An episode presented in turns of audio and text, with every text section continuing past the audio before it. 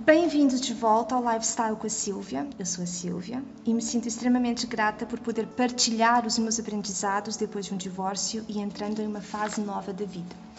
No episódio de hoje eu vou conversar com a Tiele Reinheimer, pronunciei certo? Isso aí. Ela é advogada de família e pós-graduada em Direito Civil e Processo Civil. A tia é uma mulher de vários projetos. Aliás, o projeto mais novo dela é até uma casa de festas, que é onde nós estamos gravando o episódio de hoje. Nós vamos falar um pouquinho sobre a casa de festas depois, um, mas hoje nós vamos conversar sobre divórcio. Tia, obrigada pelo teu tempo, por Não, essa eu nossa que agradeço a oportunidade. Nós vamos conversar sobre o divórcio, né? principalmente as situações que envolvem crianças que normalmente são as mais complicadas. E normalmente os divórcios são extremamente emotivos, né? Infelizmente, as crianças acabam sendo usadas como moeda de troca para que os adultos atinjam um ao outro. Infelizmente, é o cenário mais comum. Minha primeira pergunta seria: imaginemos uma situação em que eh, é extremamente emotiva eu imagino que a lei já prevê essas situações em que as pessoas não são racionais. Então, quais são os básicos da lei para garantir um mínimo de uh, os direitos de ambos, tanto do pai como da mãe, direitos e deveres e também os direitos da criança?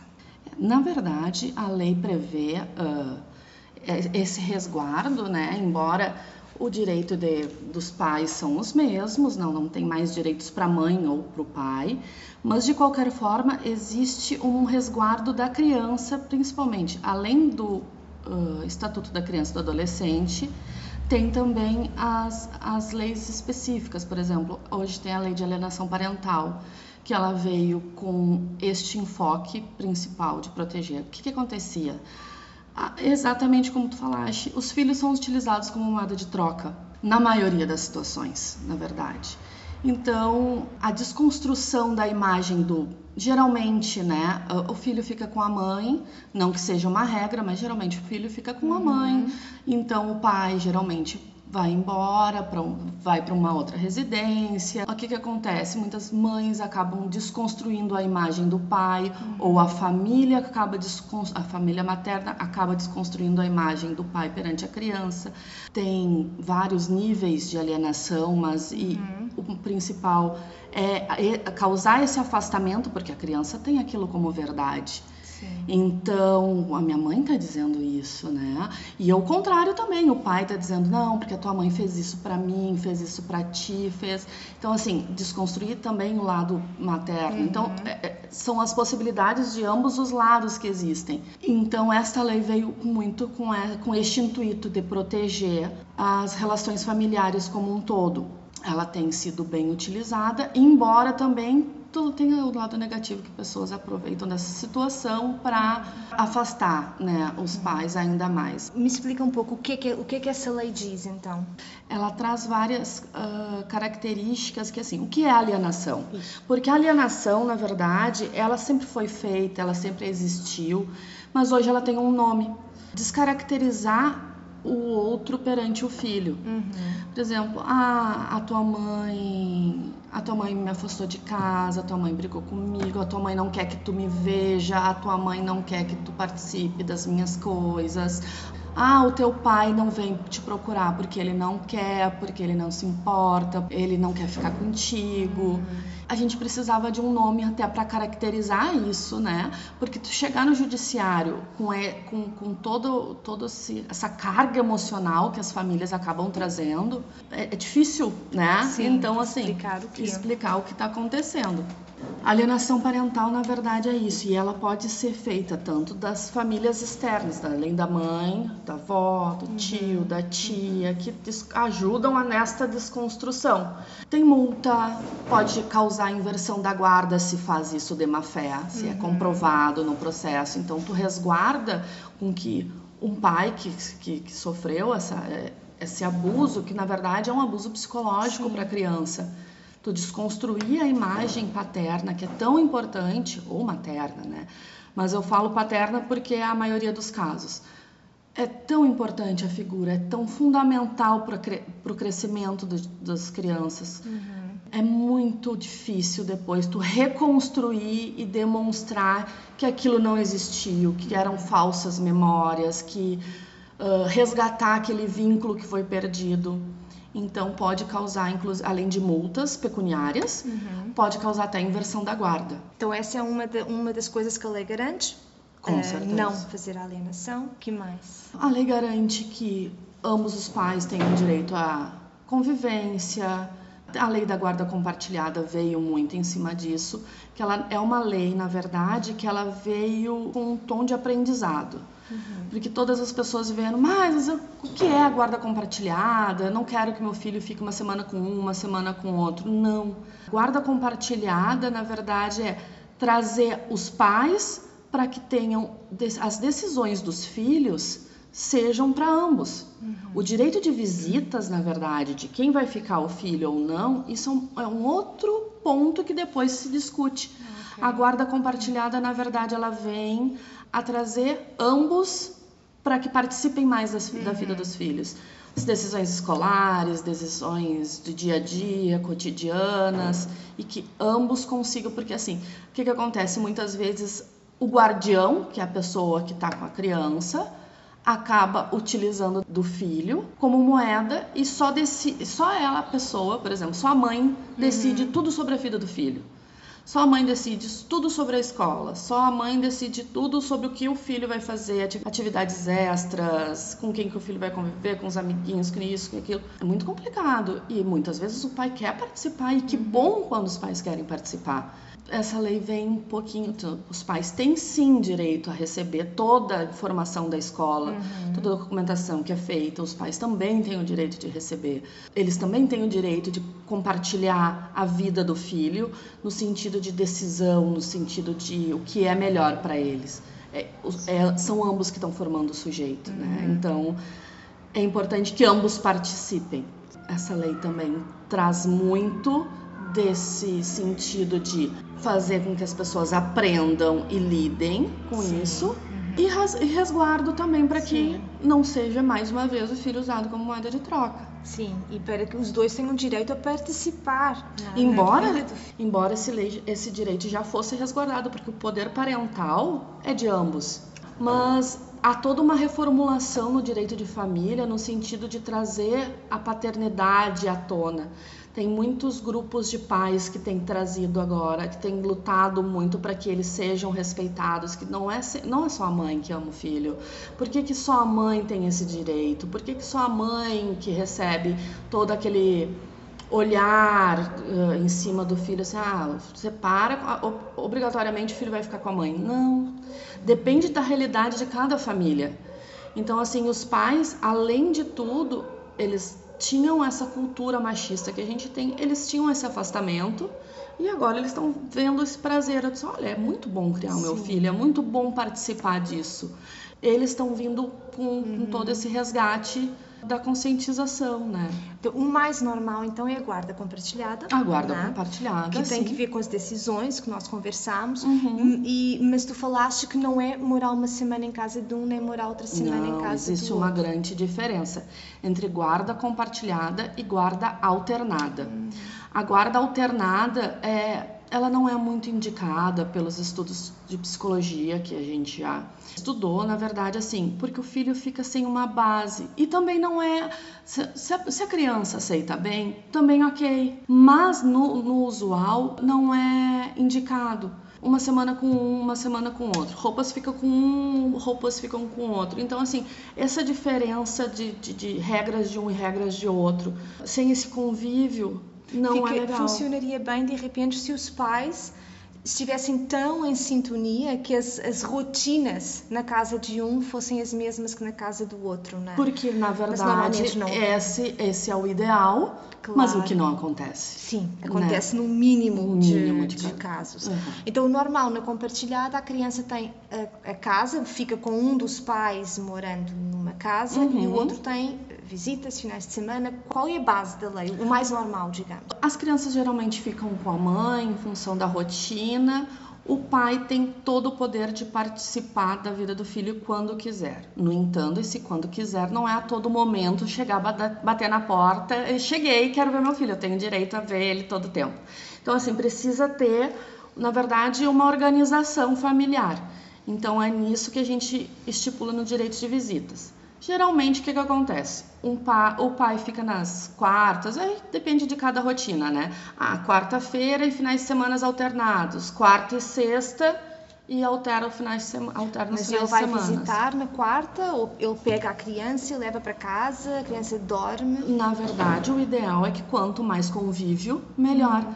Porque não só para o convívio entre os, o pai e o filho se estreitar. Uhum. Então é importantíssimo que haja essa, esse resgate, porque o pai não é uma visita. E isso é importante deixar claro. O pai não é uma visita para o filho, então ele não tem que ser, se tratar como, se comportar como visita. Não, pega, vai, tem que ir no supermercado, tem que sair, tem que fazer. Ele também tem que fazer isso junto porque faz parte da vida dele. Então o filho tem que fazer parte da rotina do pai também. Então é super importante com que ele vá pernoite. Claro, cada no direito de família cada caso é um caso. É, a gente verifica conforme é, a rotina das famílias. Isso independe da idade, isso independe do tamanho. Claro que às vezes acontece da criança ainda mamar no peito, a mãe ainda amamenta, às vezes essa rotina acaba não conseguindo se estreitar, mas logo em seguida já se uhum. consegue, né? É importante estabelecer que o convívio dos pais não seja a visita, até porque a mãe também merece ter uma vida. A mãe Exato. merece ter um tempo de, ah, não, o pai veio visitar, então aí a mãe tem que ficar lá esperando o pai visitar. Não, não, a mãe também merece ter um dia. Se é que existe uma coisa boa na separação, é o direito de se redescobrir como mulher. Essa busca é muito importante, leva bastante tempo. Então, daqui a pouco a mãe tem um momento também para descansar, para fazer as coisas pessoais, para sair, para conhecer outras pessoas, para fazer coisas dela, de aproveitar aquele momento para si. Sim. Que na verdade, com os filhos, a gente sabe que acaba acontecendo que a gente perde demais isso, né? Cada dia Sim. mais. E mais quando estamos sozinhas com e os ainda filhos. mais quando né? sozinhas com os filhos. Daí não né? chega ninguém de noite para dividir as coisas. Com certeza. Então daí seria uma vez na semana e os finais de semana alternados. É, essa uma será a situação... ou duas vezes na semana e finais uhum. de semana alternados. Ok, essa seria o mais normal. Isso. Então nós temos opções de guarda alternada, que tu falaste que são mínimos os casos, até pela questão de rotina, uhum. a compartilhada que é o mais normal. Uhum. E qual seria a outra opção? Ficar a guarda só com um dos pais? Existe essa opção? Existe, existe, Mas na aí verdade. para casos extremos. Sim, aí o, o genitor que não quer participar da guarda e da rotina do filho, né, ele abre mão e diz: Não, a criança vai morar só contigo, eu viajo muito, tem que deixar expresso ao juiz de que ele não quer participar daquela rotina, então aí a guarda fica unilateral. E existe essa possibilidade, é bem menor, claro, claro, mas existe essa possibilidade. Mas isso tem que ver apenas com as, com as visitas ou tem que ver com as decisões? Daí a decisão, as decisões que nós falámos há pouco de escola, de, enfim, da vida da criança, daí ficará só para quem tem a guarda? Sim. Na verdade, as decisões geralmente ficam para quem detém a guarda em si, até porque, na verdade, quem não fica com a guarda nem tem esse. nem, nem quer uh, se, envolver se envolver, Com, com tudo isso, né? E nesse caso, a pessoa que não quer se envolver, pensão é obrigatório dar? Sim.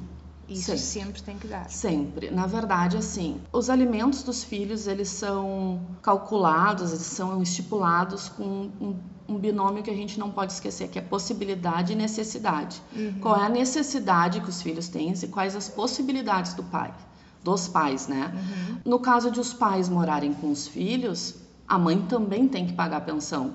No caso dos filhos morarem com a mãe, com certeza o pai também tem que pagar pensão. Pode haver que o pai pague pensão para a mãe também, que há essa necessidade da mãe mas com certeza para os filhos. Sim. Ou seja, o que nós falámos há pouco da, da, da guarda ficar para a mãe tem a ver com direito do pai que o próprio pai está abdicando. Uhum. Um, a questão da pensão é um dever. É um dever, claro, certo. porque ele tem um dever de subsistência para o seu filho, Sim. né? Com certeza, isso não tem como abrir mão. E das crianças, nós estamos falando da guarda, né? E eu acho que a guarda já meio que está trazendo tanto deveres como direitos dos Uhum. pais, vamos falar dos adultos primeiro, deveres e direitos, ou seja, tanto um como o outro têm direito a participar e estar envolvidos na vida dos filhos e a tomar decisões importantes quanto aos filhos, dever eh, de pagar, claro, os, os gastos, os custos dos filhos e cuidar deles e tudo mais. E das crianças, a guarda compartilhada vai garantir também para a criança, e a, e a lei da alienação que tu falaste, vai garantir para a criança o direito de conviver Com certeza. com, os, pais, os dois. Né? Que, que, que seja resguardado esses vínculos tão importantes para o crescimento dela. O direito de visitas, a gente acha que é o direito. Ah, o pai tem o direito de visitar os filhos. Não. Pre- Pelo contrário, é o direito do filho também conviver com outro genitor que não está participando do dia a dia. Sim. Então a gente não pode esquecer que essa criança também sente tudo isso. Então é um direito dela conviver com o pai ou com a mãe que não mora com ele todos os dias. Normalmente, é bom, nós falamos aqui das situações em que, que são emotivas. Normalmente, na tua experiência de advogada, são mais os casos conflituosos ou conseguem mais ou menos chegar a um acordo? Tu tens testemunhado ao longo dos anos. Na verdade, uma separação sempre é muito complicada, né? Então, geralmente começam extremamente conflituosos. Ah, Eu trabalho de uma forma diferente. Eu trabalho, na verdade, eu sempre tento com ambos um acordo inicial, porque assim, um processo eh, litigioso, um processo hoje em dia demora tantos anos. É um esforço psicológico, é um esforço financeiro muito grande, ah, leva um tempo absurdo, aque- aque- aquela briga, aquela resolução não chega nunca, então assim, te envolve quanto tempo? Que às vezes, na verdade, tu tá colocando um terceiro, que é o juiz, a decidir coisas da tua própria vida que vocês conseguiriam decidir, decidir juntos. Então, ninguém melhor do que os pais para saberem o que é melhor para os filhos. Então, assim, embora seja bastante desgastante para mim como advogada, eu tento geralmente fazer o acordo com ambos. Claro, em caso de quando há menores, os acordos têm que ser homologados judicialmente, também tem que entrar com processo, enfim, mas isso é muito mais rápido. Como a gente já chega com a minuta pronta, já com tudo, ó, eles vão fazer isso, isso, isso, isso, isso, vão visitar tais dias, vai, a pensão é tanto, o juiz chama, geralmente faz uma audiência de conciliação, homologa e está terminado. E isso demora quanto tempo quando é amigável? Na verdade, quando amigável, demora uns seis meses, mais ou menos. seis um meses- pouquinho mais, talvez. Até sair pensão, tudo ou isso é antes? Ah, na verdade, assim, para sair pensão, a gente pode entrar com pedido liminar, né? Então, para que imediatamente já seja intimado o pai para ir pagando pensão e as outras questões depois vão se discutindo. Uhum. Porque o filho não pode esperar seis meses para se alimentar, né? Para pagar a escola, para pagar, comprar as roupas. Uhum. A gente tem que pensar que o direito a alimentos é agora. Então a gente entra com processo liminar, entra com pedido liminar antes e faz esse pedido ao juiz, ele já delimita ali no, no naquele momento que ele recebe o processo Uhum. E depois as demais questões vão sendo discutidas. Até porque quando é- há acordo, isso já fica estipulado entre os pais, já os pais já vão, já, por exemplo, assim, ah, ficou estipulada a pensão tal, vai depositar que dia? Ah, tal dia. Então, como eles estão em acordo com Sim. todos os, os tópicos, digamos assim, não há necessidade nem desse pedido porque ele já sai cumprindo Claro. todas as decisões. Ou seja, já passam para a prática e o demais é questão burocrática. Exatamente, exatamente. Porque é muito difícil, na verdade, enquanto se está sentindo toda aquela raiva, aquele, aquela dor do fim da separação, que é extremamente doloroso, se decidir essas pequenas coisas. E aí entram os advogados, né? Que, Certo. na verdade, tu precisa de uma orientação jurídica, fim de patrimônio, enfim, de toda a tua vida, orientação quanto ao que fazer com as crianças. E alguns advogados se propõem a isso, né? De Uhum. fazer com que, olha, pe- vamos pensar por esse lado. Porque, na verdade, nós, advogados de família, na verdade, advogamos muito para os filhos. Sim. Porque sim. o bem maior de cada Claro. casal são seus filhos, né? E são afetados e não têm voz. no final das Exato, contas, exatamente. E então a gente tenta resguardar. Claro, para nós seria muito mais vantajoso entrar com processo litigioso, nós ganharemos mais dinheiro, enfim. Mas eu acho que quando tu é apaixonado pelo que faz, tu faz isso muito mais pelo bem-estar do próximo e pelo bem-estar das famílias que tu vê que com o tempo aquele teu auxílio conseguiu fazer com que aquelas fami aquela família parasse de se odiar, se ver como inimigos e verem que eles vão ser sempre uma família, que embora separados, os filhos são para sempre. Sim. Que o que terminou é a relação conjugal dos pais, que a relação parental continua. O que eu acho que é interessante é, é que no momento a gente vê casais se separando e naquele momento do final da relação o que conta é a dor do final da relação. Claro. E acabam esquecendo tudo o que viveram juntos, toda a parte boa com que certeza, viveram juntos, né? E de repente ter os filhos se obrigarem a ser no mínimo respeituosos um com o outro por causa dos filhos vai ajudar a manter esse respeito, né? claro, né? que, que não só pelos filhos que estão e continuam, são uhum, para sempre, como tu mesma sim. disseste, mas até quem sabe resgatar um pouco do respeito que eles tiveram ao longo de tantos anos que estiveram juntos. Claro, não é aquele momento certeza. final que deveria apagar isso, né? Que no momento de dor eles não conseguem enxergar isso. Exatamente. Né? Então é por isso que sempre é bom a intervenção de um, uma pessoa que seja teoricamente imparcial isso. entre eles, né? Que tem uma visão consegue, lógica. Exato. Que consegue mostrar alguns lados que talvez ele sozinho não consiga e ajudar a passar essa parte de, de emoção. Vamos focar um pouquinho na lógica, vamos focar um pouquinho sim, na racionalidade, sim, né? Sim. É, essa era uma ou outra das, das, perguntas que eu tinha para te fazer, como é que já estás respondendo, né? Além do papel de advogada, desconhecedora da lei, é um pouco também de conselheira, né? É, de amiga, psicóloga. acaba sendo tudo Psicólogos junto, né? loucos ouvindo isso, mas sim, às vezes acaba uh, acaba tendo também esse viés e por isso que eh, a gente estuda tanto. Eu sou uma estudiosa da primeira infância, na verdade, até em função disso, do que acaba acarretando para as crianças todo esse momento, todo esse trajeto, as funções maternas, paternas, o que, o que faz faltar, o que acarreta. Eu estudo muito isso nesse sentido mesmo, de poder aconselhar o melhor para o meu cliente para que ele consiga enxergar, assim, de um, talvez com um ângulo novo. Uhum. Porque muitas vezes é um ângulo novo realmente, é uma vida nova. Sim. Né? Uma redescoberta de ambos os lados. E também para as crianças. E como a gente acaba passando por isso, né, com tantos clientes e tem uhum. várias experiências, às vezes a gente consegue mostrar com mais clareza e com mais discernimento, né, as Sim. situações que estão passando. Assim, os pontos principais, nós falámos das crianças, eh, falámos da pensão, tu falaste que a pensão seria um, equilíbrio entre a necessidade da criança e a possibilidade do, do pai ou da mãe, da, pessoa com quem a criança não está morando e uhum. tem, que, uhum. tem que pagar um, a pensão. Regra geral, como é que é feito esse equilíbrio? Ou seja, o pai, no caso, né, porque nós acabamos uhum, de falar que, que a, a maioria, que a né? maioria fica morando Sim. com a mãe, né? Tipo, o normal, o que é, que é o mais comum, eh, o percentual que, que normalmente a criança O percentual recebe? geralmente é, é, cada caso é um caso, então varia bastante, na verdade, né?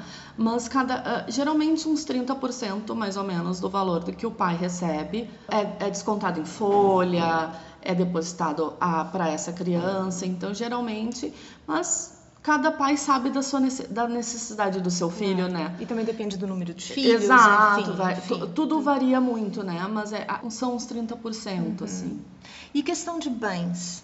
Também o que é normal acontecer? Também não tem normal, né? Na verdade, nada tem normalidade.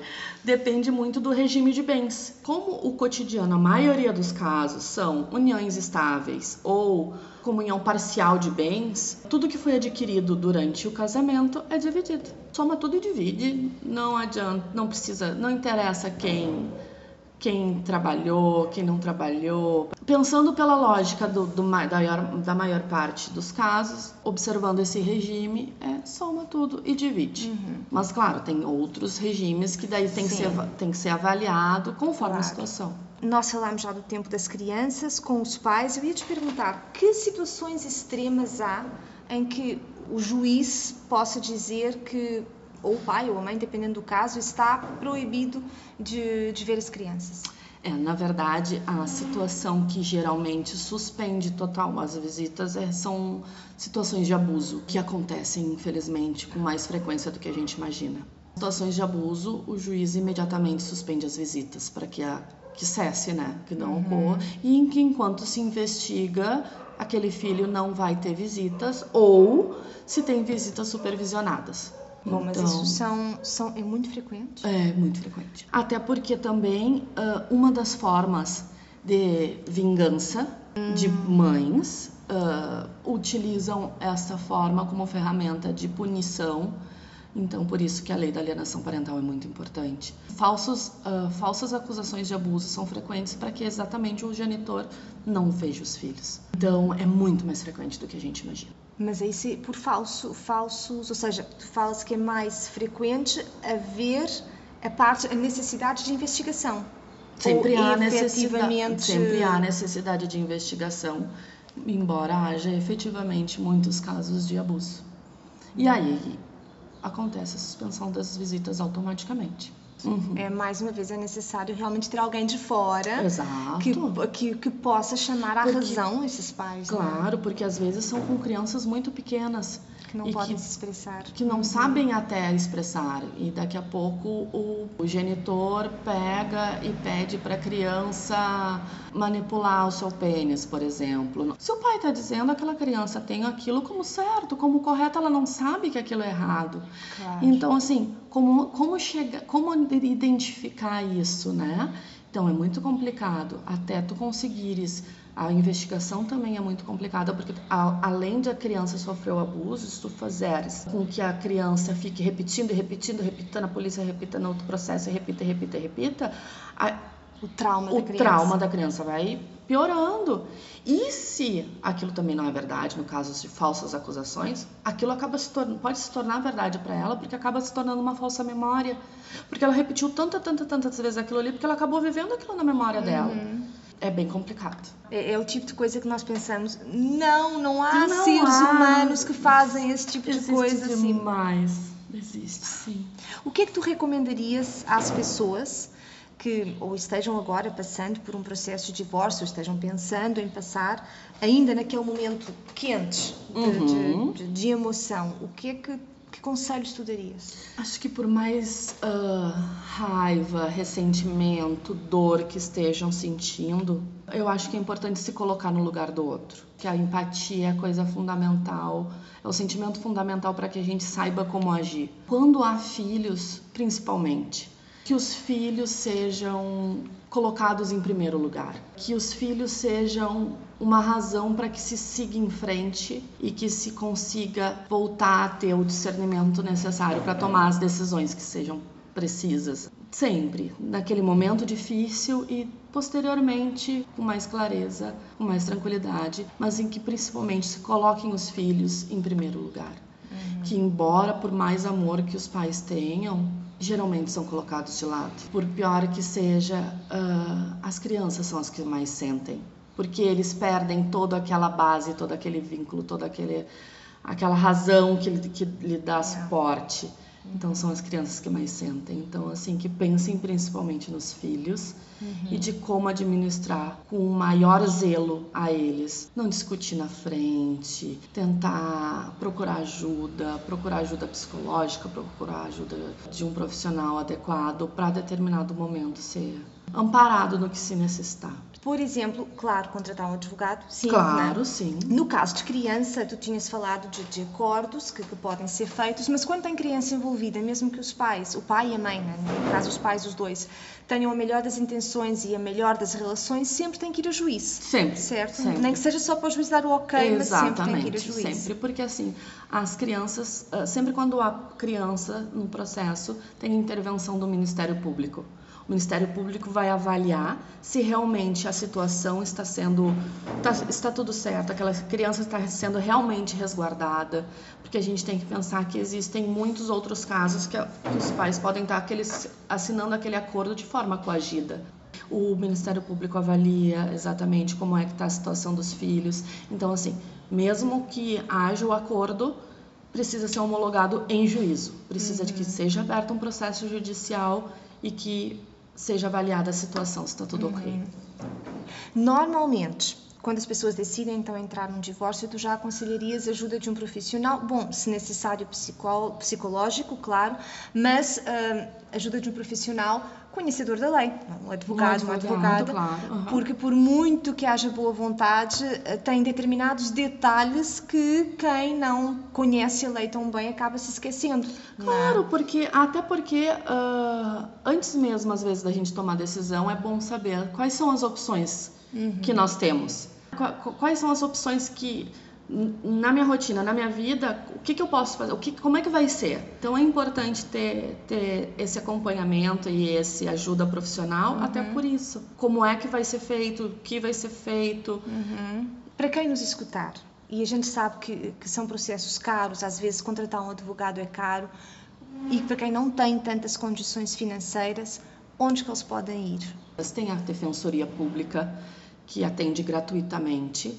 Quem tem a, a possibilidade de procurar um profissional, que procure um profissional especializado em direito de família. Que isso faz toda a diferença, na verdade. Porque, claro, qualquer advogado pode fazer qualquer tipo de ação. Mas essas peculiar- peculiaridades, essas linhas tênues entre a criança, o pai, a mãe, os vínculos, são trabalhados, na verdade, com os, com os advogados de direito de família com mais delicadeza, com mais gerência. Eu peço para que, por favor, ao menos procurem um advogado especializado em direito de família. Muito obrigada, Tiele, por toda a informação que tu nos deste. Não sei se tens mais alguma coisa, eu acho que nós cobrimos que praticamente tudo, foi, né? foi sim. Antes de encerrarmos a nossa conversa, eu sei que tu tens, tu és uma mulher de vários projetos. Um É dos teus verdade. projetos mais novos é um sonho, né? Me, nos conta um pouco. Esse É. projeto está nascendo, além da advocacia. Além da advocacia. Bom, como eu falei, eu sou apaixonada por criança, né? E quando eu tive a minha filha, há seis anos atrás, eu tive o sonho de um dia eu vou ter uma casa de festas. Eu acho que ia me fazer muito bem. Ah, imagina, as festas, um aninho, dois aninhos, enfim, é um momento de celebração, é um momento de toda a família comemorar. Então, conjuntamente com a advocacia, decidi abrir uma casa de festas no bairro Partenon, é, na rua Veríssimo Rosa, número 96, QG Casa de Festas. Nos, nos procurem nas redes sociais, acho que vocês vão gostar. É um projeto novo que está começando agora, mas tenho certeza que vem ao encontro da minha busca pela felicidade, principalmente das crianças. Uhum. Ah, sim. Depois de- do teu trabalho ser um trabalho um tanto quanto pesado, Claro, sim. é muito bom daí ter o teu tempo para a parte mais feliz, Feliz, né, da- das exatamente. crianças. Ver eles comemorando com a família, que é o que Isso. mais importa.